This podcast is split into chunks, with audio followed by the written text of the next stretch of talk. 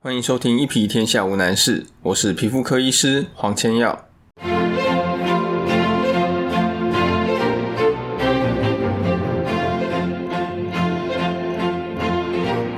今天想要来跟你谈一个比较轻松一点的话题，就是皮肤科医师到底在做什么？皮肤科医师的日常是怎么样的？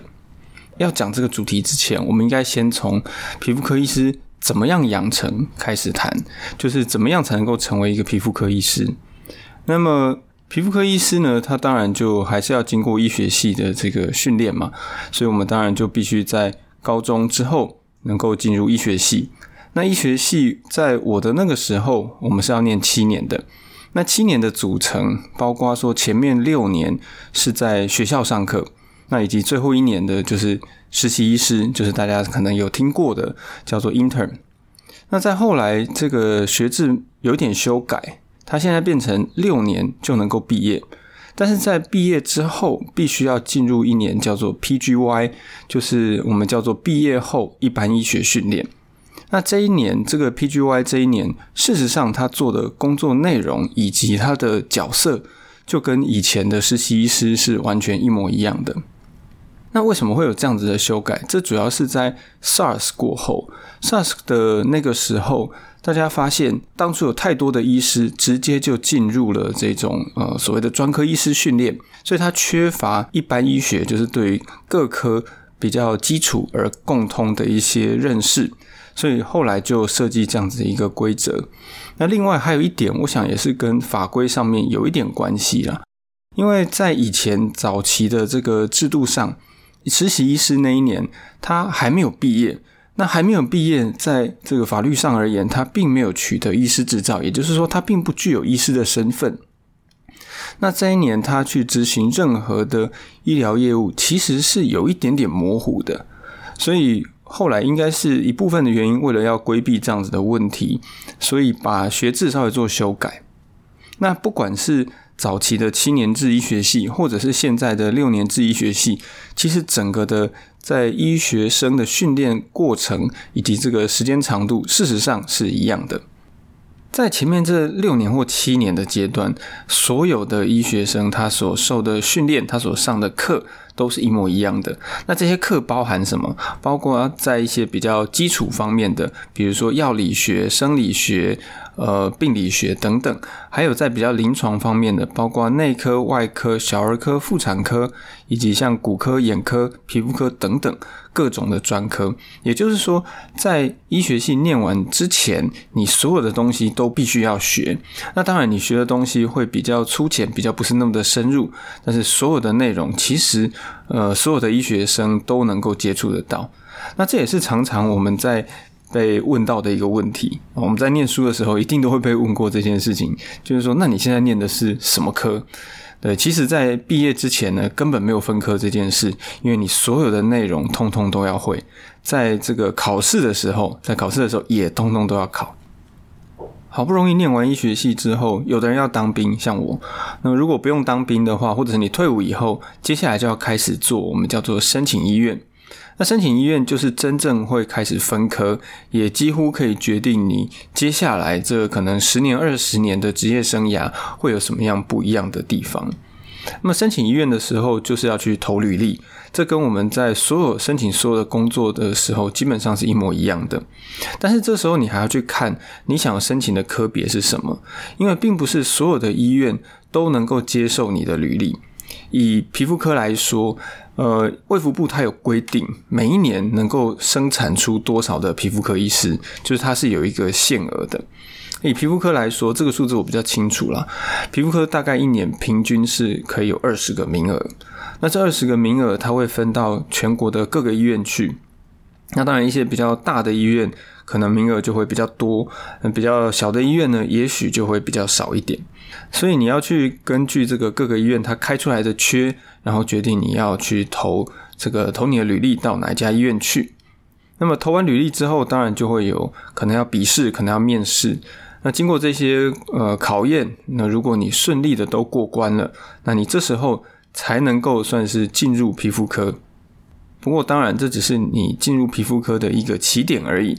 能不能够真正成为一个合格的皮肤科医师，还看个人的努力跟造化。当我们开始进入医院，我们这时候会被称为住院医师。这个住院就是跟你想的一样，就是住在医院那个住院。因为这个住院医师的英文叫做 resident，就是 R 开头，所以在行话里面我们会称为第一年的住院医师叫做 R one。那如果是第二年的住院医师叫做 R two，等等，这样以此类推。住院医师这个阶段有点像学徒，就是你有很大一部分的这个重心必须放在学习。那当然，你也同时必须要参与很多的医疗业务。那么在住院医师的阶段，我们要学习什么？第一个当然是各种皮肤疾病的诊断跟治疗，再来就是皮肤外科。皮肤外科它讲的就是说，有一些皮肤疾病，它不只是开药，不管是擦或吃这样就可以了，它必须要牵涉到一些手术。比如说要切除，比如说要重建，那才有办法做处理。那最常见的大概就是一些皮肤癌症哦，一些皮肤的肿瘤。另外一个比较少人知道的领域叫做皮肤病理。皮肤病理在做什么？在皮肤科，我们有一个检查叫做皮肤的切片，也就是我们要切一小块皮肤下来，然后做化验。那化验的时候，它是要做成一个玻片，然后再用显微镜来看。那么要怎么去判读这个切片化验出来的结果，就是属于皮肤病理的训练范围。另外还有就是医学美容，当然也是皮肤科很重要的训练范围，包括说各种的镭射光电治疗、很多的针剂注射以及一些手术，包含了抽脂、植发或者是像双眼皮这些。这个阶段的重点还是在于广，就是你要广泛的去涉猎各个领域。那如果你真的对哪一个区域特别有兴趣，想要往它做更深入的发展，那通常是在比较后面的事情。一般来说，当你到第三年住院医师或第四年住院医师的时候，你会被给予另外一个头衔，叫做总医师。但是，总医师的这个阶段是我们常常被误会的一个时候，因为总医师这个抬头听起来实在是太厉害了。总医师感觉起来就是要管所有医师的嘛，但是事实上不是这样。因为总医师呢，他应该算是总住院医师，所以你的确算是一个主管，但是你算是住院医师的主管，所以那时候常常造成很多的误会，因为我们出去都要自报名号嘛，出去说我是皮肤科总医师黄千耀，人家听到都觉得哇，这个很厉害，一定是什么大头，结果其实并不是。在当完总医师之后，如果你在医院里面，那你就有机会能够继续往上晋升，这时候你可能会被换上一个名称，叫做主治医师。那主治医师再往上爬，也许就是主任。然后，如果你有机会，当然就有可能继续往上升到，比如说副院长、院长这种管理职务。那假如你不喜欢医院这样子的环境，当然你就可以离开医院，进入诊所，就是基层服务。在这之间，其实还有一个非常重要的关卡，叫做专科医师考试。专科医师考试就是当你在完成住院医师的训练以后。然后你要参加考试，考试完你才能够称你自己是一个皮肤科的专科医师。所以，对于专科医师这四个字，在卫福部是有特殊规定的。在卫福部，它有二十三个认定的西医专科。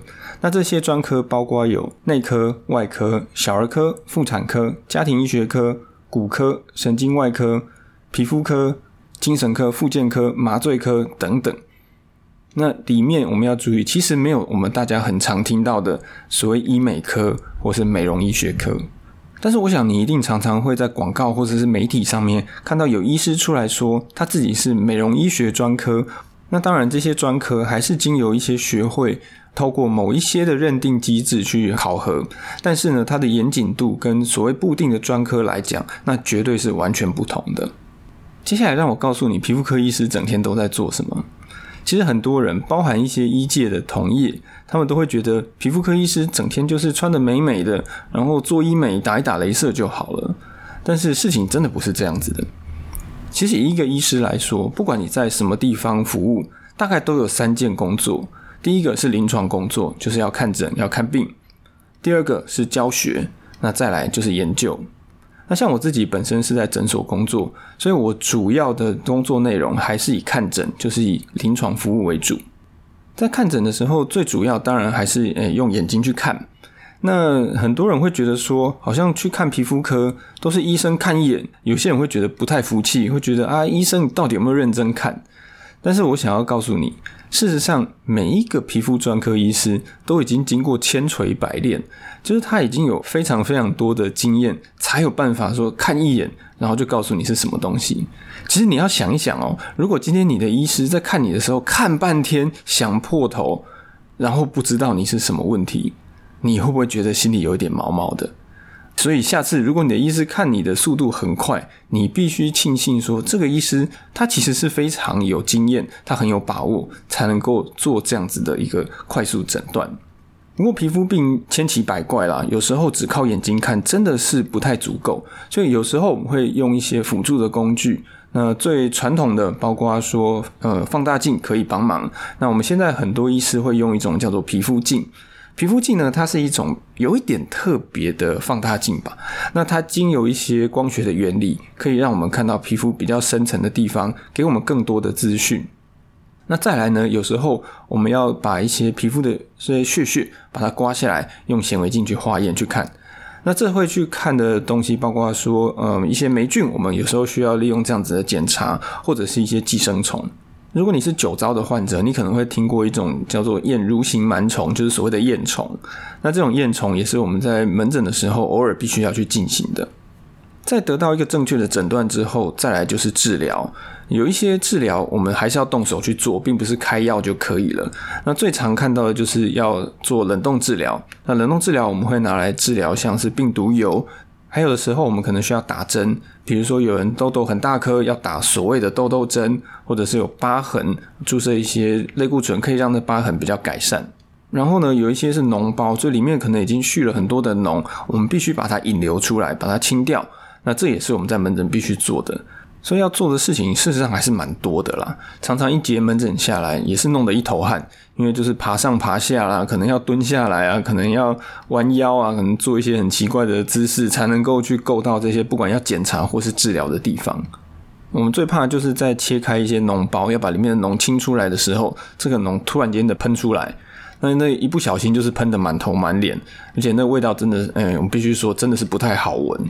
啊，所以我想皮肤科医师的工作内容，当然比起比如说像是外科、内科，相对起来是轻松一些啦，就是在精神压力上比较没有这么大。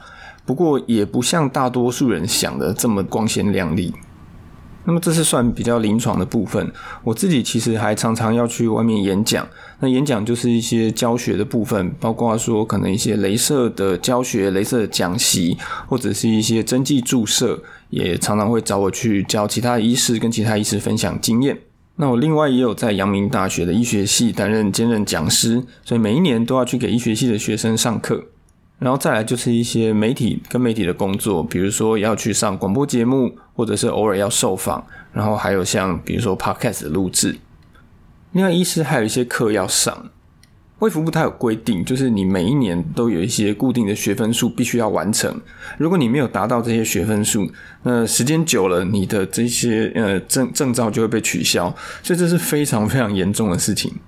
那这些课程通常安排在什么时间呢？通常安排在礼拜天。